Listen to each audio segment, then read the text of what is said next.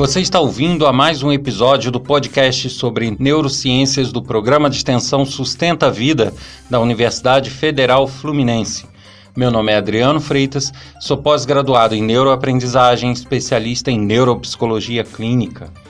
E nesta semana eu vou falar sobre um assunto que, na verdade, é complementar ao assunto de semana que vem. Eles vão andar juntos. O assunto de hoje é competitividade.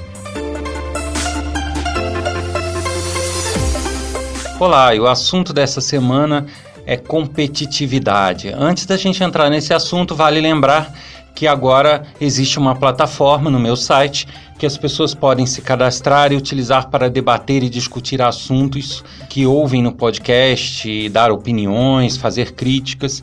E eu aguardo vocês lá, né? O pessoal tá meio tímido, não tem gente querendo discutir ainda, mas eu acho que estão perdendo uma ótima oportunidade de discutir e aprender mais ainda. Bom, sobre a competitividade.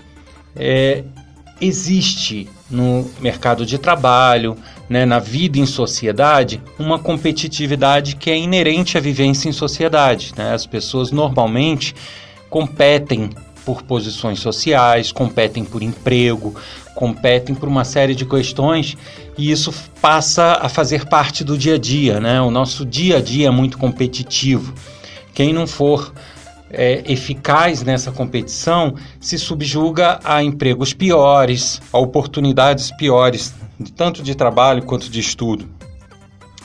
O próprio estudo de nível superior, né, as universidades federais, por exemplo, elas dependem de uma competição, que nada mais é do que o Enem. Né? O Enem não deixa de ser uma competição, onde quem se dá melhor é quem consegue a vaga. Não há vaga para todos, infelizmente nós estamos cercados por competição o tempo inteiro. E, curiosamente, no ensino e na educação, eu vejo muitas restrições sobre a competitividade entre os alunos, sobre a competitividade entre as crianças. É comum a gente ver gincanas, atividades físicas de competição, porém, essas atividades elas são é, meio que restritas, né? Você não tem o mesmo nível de competição e de competitividade em atividades acadêmicas. E mesmo quando existem essas competições, principalmente com as crianças mais novas, é comum ter a competição e o prêmio ser comum a todas. Então, mesmo quem perde ganha uma medalhinha ou ganha alguma coisa de, que se diz ser de incentivo. Será que isso tudo está bem elaborado? Será que estamos lidando bem com a competitividade humana? É isso que eu vou discutir nesse episódio. Que o ser humano é competitivo, disso não temos dúvida. Como eu já falei até em outros episódios, a natureza do ser humano é de ser preconceituoso, com base naquele, naqueles conceitos que eu falei lá no outro episódio. Quem não ouviu, Vai lá, corre lá e escuta. Então, por natureza, o nosso cérebro e a estrutura humana é preconceituosa a partir do momento que sempre faz uso de conceitos passados para decidir o futuro, né? Então, de, de conceitos pré-concebidos. Já é uma coisa que, se você chegar em algum lugar e falar o homem é preconceituoso por natureza, as pessoas, algumas defendem que não, que não, o homem é puro, não sei o quê, depois que estraga. Não, é uma questão de estrutura mesmo do nosso cérebro. A gente é que tem que saber lidar bem com isso. Então, da mesma forma que um homem é preconceituoso, ele também uh, tem se tornado cada vez mais egocêntrico. Porque é, ele tem um instinto natural de autopreservação e de autocuidado que faz com que ele olhe para si muito em determinadas situações. E, curiosamente, isso é um assunto que eu até discuti no episódio passado, é, o ser humano está tornando isso cada vez mais ressaltado. Então, cada vez mais o homem está pensando primeiro só em si. E se der no outro, e talvez nem isso. Então, lamentavelmente, é uma realidade. Né? É parte de uma estrutura, porém, que o ser humano, com o passar dos tempos e com cada geração, vai definindo os caminhos que toma. E ele tem reforçado esse comportamento egocêntrico. Então nós temos um ser humano que naturalmente é preconceituoso, é egocêntrico e, por tabela, competitivo. O ser humano recebe uma carga de dopamina, né, aquele famoso sistema de recompensa, sempre que algo dá certo, sempre que ele se sobrepõe em alguma coisa. E a competição é um forte sinalizador para esse sistema de recompensa de que ele está fazendo certo, que ele está fazendo bem, porque ele conseguiu ganhar. Ele conseguiu, numa competição ou numa comparação com o outro, se dar bem e ser o melhor. E isso é muito gratificante para o nosso cérebro, né? Isso é, dispara o sistema de recompensa com toda certeza. A competição é algo que estimula o ser humano a querer mais, a querer ganhar. Então você pode observar que nenhum homem, é, eu falo homem raça humana, gosta de perder. Né? Ninguém gosta de entrar numa competição, por mais simples que seja, por mais que seja um jogo de cartas em família, ninguém gosta de perder. As pessoas querem sempre ganhar e ganhar e ganhar. Quando na verdade você tem um jogo com 10 pessoas, 9 tem que perder uma tem que ganhar. E essas nove não gostam, né? Então faz parte da nossa natureza não gostar de perder. Faz parte da nossa natureza sempre querer ganhar. Quem realmente não faz diferença entre perder e ganhar, realmente é uma pessoa que pode buscar, pode fazer uma autoanálise que em algum momento, né, ela consegue conseguiu anular um mecanismo que, na verdade, é importante para gente. É aquela velha história: nem tanto ao céu, nem tanto à terra. Não é bom a pessoa deixar aflorar a competitividade a ponto disso cegar a pessoa para certas coisas, a, a ser desleal, a ser desonesta. Isso não. Mas também a gente não pode anular esse instinto de competitividade. A gente não pode simplesmente dar de ombros e tanto faz como tanto fez, e isso não faz a menor diferença na vida dela. As duas situações são muito ruins. É, como tudo, aliás, a maioria das coisas da nossa vida, a gente sempre tem que buscar o equilíbrio. Tudo que é exagerado, tanto para um lado como para o outro, não é bom. Então, exageradamente ser competitivo a ponto de se tornar desonesto e antiético, não, de jeito algum. Porém, não ser nada competitivo e não ser nada estimulado pelas competições também não é bom. Então, observem isso com cuidado. O, o, o, grande problema e que aí causa discussões é o seguinte: quais os limites dessa competição? Como uma escola lida com isso em alunos pequenos, em crianças? Como que é feito isso? E as premiações? Aí é que começam as discussões. Uma coisa que eu cito aqui é o que eu falei no outro episódio a respeito de elogios. Né? Você ter elogios nos momentos certos é uma arma poderosíssima, estimula muito e faz com que a pessoa se desenvolva cada vez mais. Porém, elogiar nos momentos errados ou da forma errada é desastroso, porque você molda a pessoa para parâmetros errados. Né? Então, uma criança que está sendo constantemente elogiada sem que ela faça esforço, ela vai calibrar o cérebro dela para imaginar: nunca vou precisar fazer esforço porque sou boa o suficiente para qualquer coisa que eu faça ser reconhecido, ser elogiado, não importa, eu não preciso me esforçar. Então você calibra ela errado. E aí ela cresce com essa noção de que não é necessário se esforçar, ela é boa. Então, o elogio ele tem que ser quando realmente há o merecimento e há o esforço pela atividade. Pois bem, mas qual é a relação exata do elogio? É simples, né?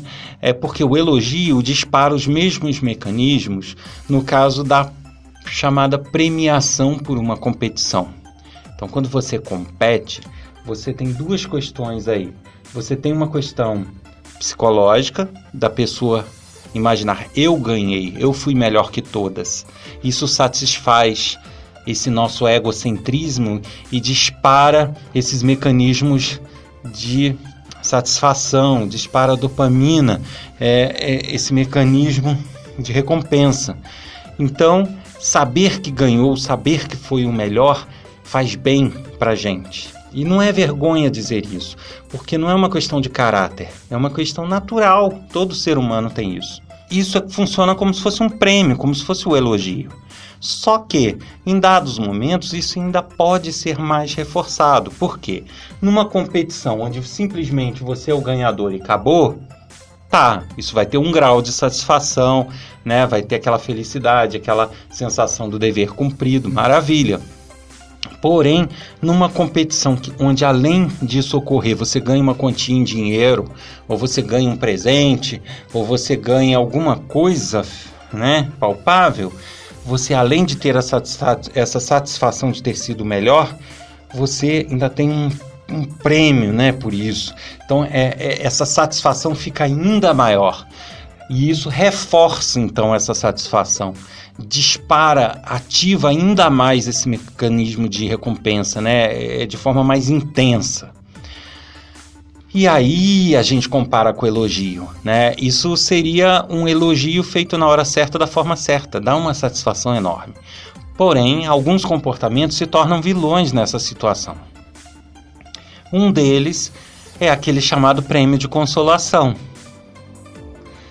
Por que, que eu falo isso? É, eu sei que isso é uma questão polêmica, mas uma coisa é a questão filosófica, a questão é, do correto em sociedade, do que se acha bonito, do que não é bonito. E outra questão é como nossos mecanismos funcionam, cientificamente falando. A gente precisa entender o seguinte: se eu ganho um prêmio por algo que eu fiz correto e fui melhor que os outros, ok, eu estou sendo premiado por aquilo. Quem ganhou, maravilha, tem um incentivo. Quem não ganhou tem que entender que ele não ganhou porque ele não foi o melhor, porque ele não se esforçou bastante ou não foi suficiente o resultado dele. E ponto. Ele tem que compreender isso. Por mais que ele tenha chegado no limite dele e tudo, ele fala: tá, mas se esse é o meu limite, eu tenho que aumentar esse limite, porque ele não tá bom. Eu tenho que me esforçar mais por isso. E aí ele se sentir, vamos dizer, motivado a na próxima oportunidade ele trabalhar mais por isso, conquistar. Agora, se você tem uma competição onde quem ganhou em primeiro lugar ganhou um brinquedo, aí quem ganhou em segundo ganhou o brinquedo, quem ganhou em terceiro ganhou o brinquedo, quem ganhou em quarto ganhou o brinquedo, e assim vai a turma toda? Não, porque se eu deixar ele vai ficar triste, ele vai ficar magoado, ele vai ficar frustrado. Aí, minha, minha amiga, você acabou com a competição. Acabou com essa motivação. Por quê?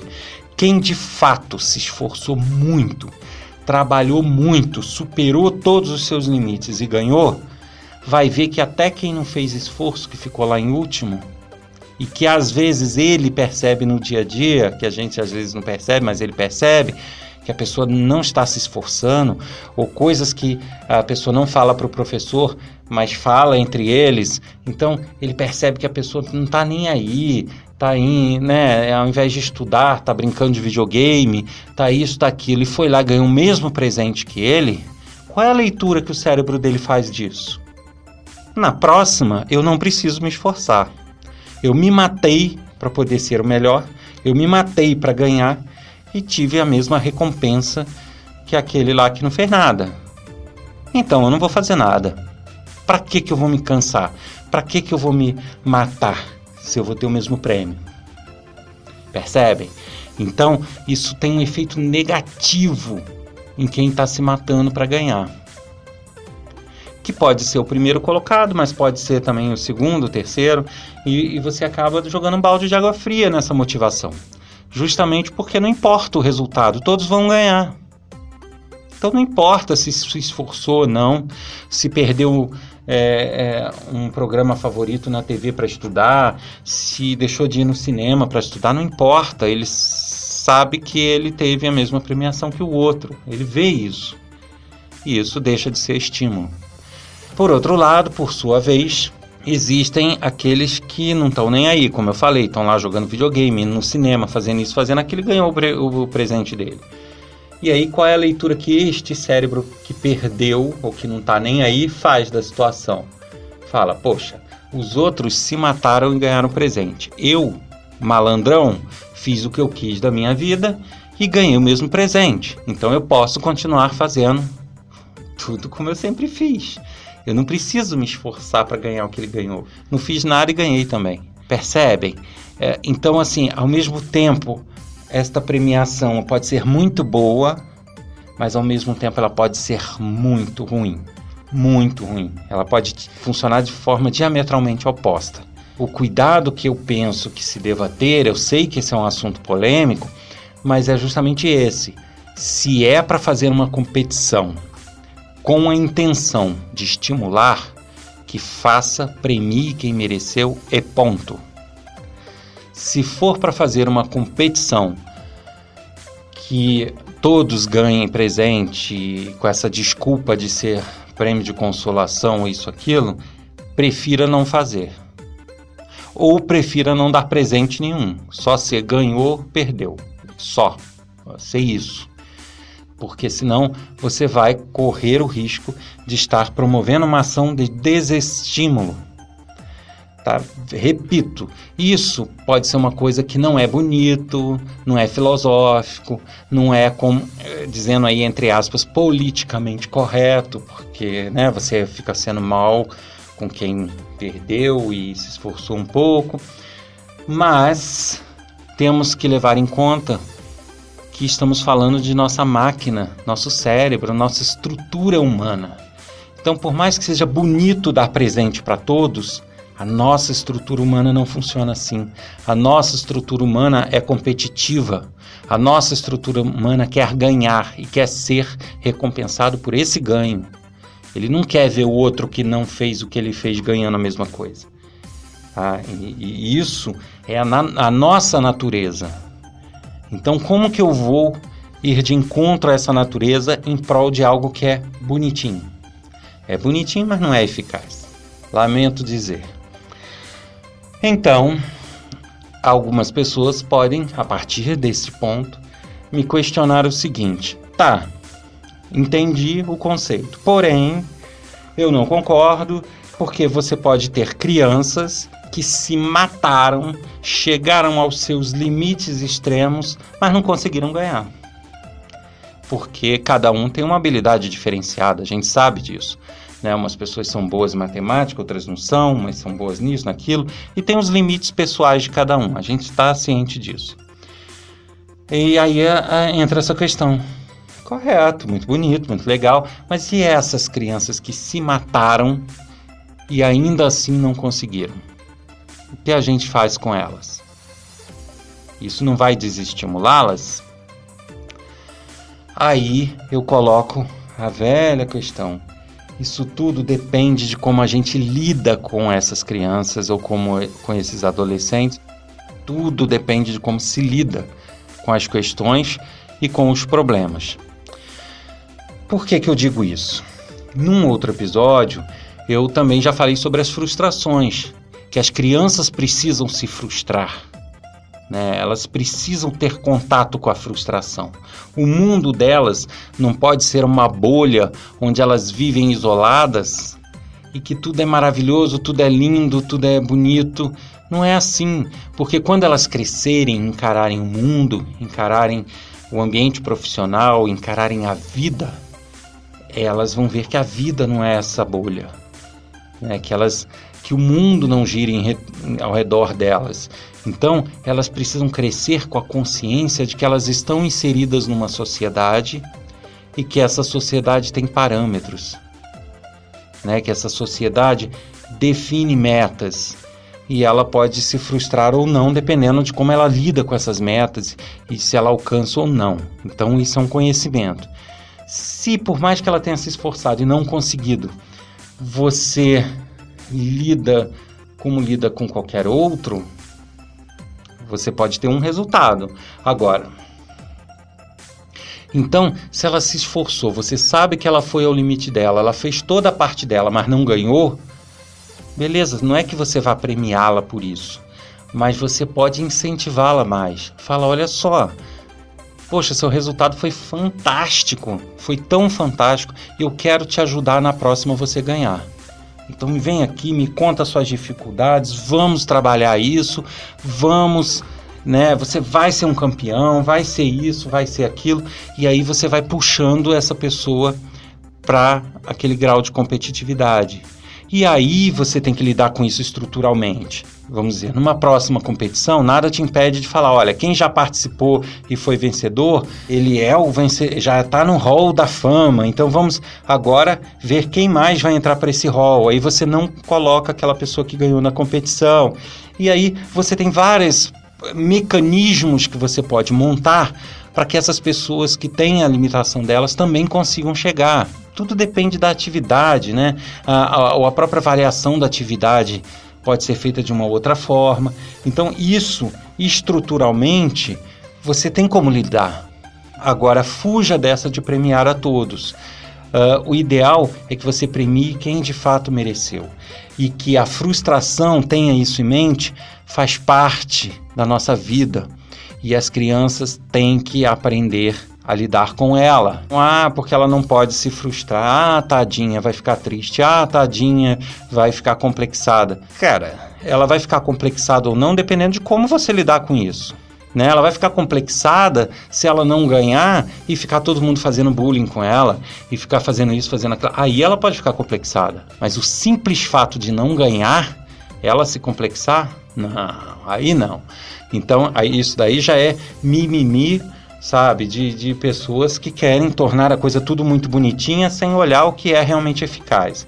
Lamento, é uma posição minha, mas é uma posição que se nota claramente, quem estuda os mecanismos sabe disso. Então é importante incentivar, é importante estar do lado, é importante tratar bem, mas não podemos fazer disso um motivo para super proteger. Então a super proteção é ruim.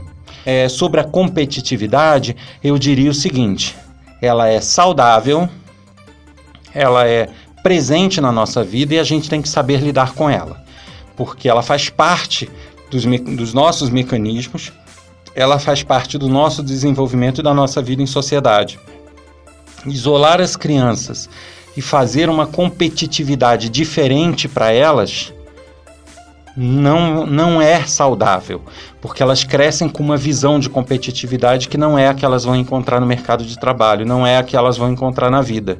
Então elas têm que já crescer sabendo que elas serão premiadas pelo que for de melhor e, pelo, e que elas não vão ser premiadas se elas não se esforçarem para isso. É, né, esse conceito da vida elas têm que aprender. Não é, veja bem, eu não estou querendo dizer que elas só devam estudar se ganharem prêmio, que você tem que comprar o estudo dela. Não é isso. Né? O estudo, elas têm que entender a importância dele e tem que fazer sendo premiado ou não.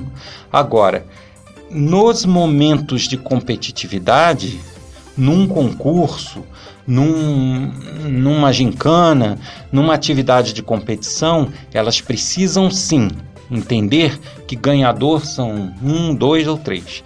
Não, são todo, não é todo mundo que é o ganhador. Essa noção dessa competitividade, da estrutura dessa competitividade, tem que estar muito claro para ela. Tá? E se ela vai ficar triste, ela vai ficar frustrada, magoada, é, complexada, depende somente de como isso vai ser lidado pela família, como isso vai ser lidado no núcleo de relacionamento dela. Ela pode sim ter uma tristeza muito grande, muito profunda, mas dependendo de como as pessoas ao redor dela lidam com isso e passam para ela, isso dura pouco. Isso vira um aprendizado. Agora, dependendo de como as pessoas lidam ao redor dela, fazendo ela de coitada, isso vai ser ainda mais acentuado. A educação, no meu entender, ela vai muito além de atividades ou de mecanismos planejados para o momento.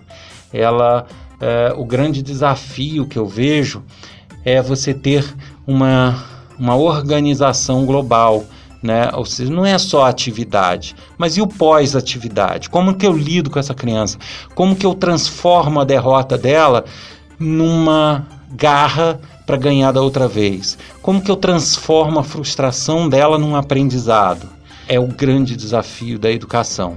E não meramente lá colocar atividade, acabou, foi para casa e pronto. Isso faz toda a diferença na educação e nos educadores. Não é o premiar a atividade ganhando ou não que é bonitinho e vai fazer a questão ser resolvida da melhor forma. Não é isso. É você se preocupar com o todo. Premiar nos momentos certos a quem merecer. Elogiar quem merecer nos momentos certos. E aquele que não mereceu ou não alcançou aquilo, saber como lidar saber como transformar isso e como mostrar para a pessoa que isso pode virar um aprendizado na vida dela. Você ouviu mais um episódio do podcast sobre neurociências do programa de extensão Sustenta a Vida da Universidade Federal Fluminense. Meu nome é Adriano Freitas, sou pós-graduado em neuroaprendizagem, especialista em neuropsicologia clínica. No episódio de hoje a gente falou sobre a competitividade.